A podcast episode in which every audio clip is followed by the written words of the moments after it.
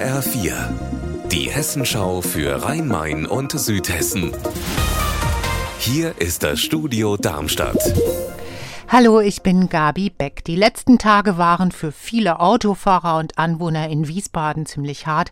Da gab's nämlich eine Menge Staus allein wegen des G7-Treffens. Jetzt gibt es aber mal eine gute Nachricht für Staugeplagte, nämlich die Salzbachtalbrücke wächst. Der Neubau ist im Zeitplan. Birgitta Söhling, was kann man da genau sehen im Moment? Die künftige Fahrbahn ragt jetzt schon bis zur Mitte über das Tal.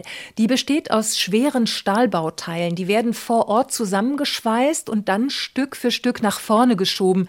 Im September waren wir live dabei, als das erste Teilstück mit hydraulischen Pressen Zentimeter für Zentimeter nach vorne geschoben wurde.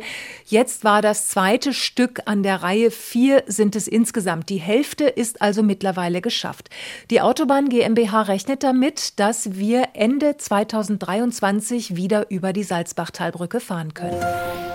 Ab Montag startet der neue Lärmaktionsplan für Südhessen. Der wird alle fünf Jahre fortgeschrieben. Es geht um Straßenlärm und auch um Bahnlärm.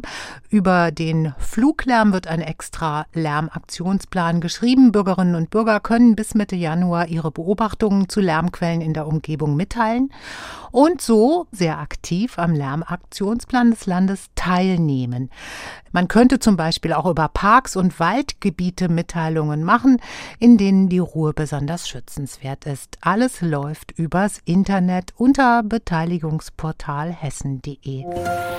Keine Silvesterparty im Kurhaus in Wiesbaden in diesem Jahr. Es ist wirtschaftlich zu wackelig, so könnte man die Absage der Stadt zusammenfassen, denn die Leute sind sehr zurückhaltend beim Ticketkauf. Das könnte aber auch noch an Corona liegen, aber auch an der Inflation und der Energiekrise. Das mutmaßt die Stadt zumindest. Ja, und so soll es wohl auch kein Feuerwerk mit Musik geben vor dem Kurhaus wie sonst an Silvester, denn das wird immer aus dem Ticketverkauf finanziert.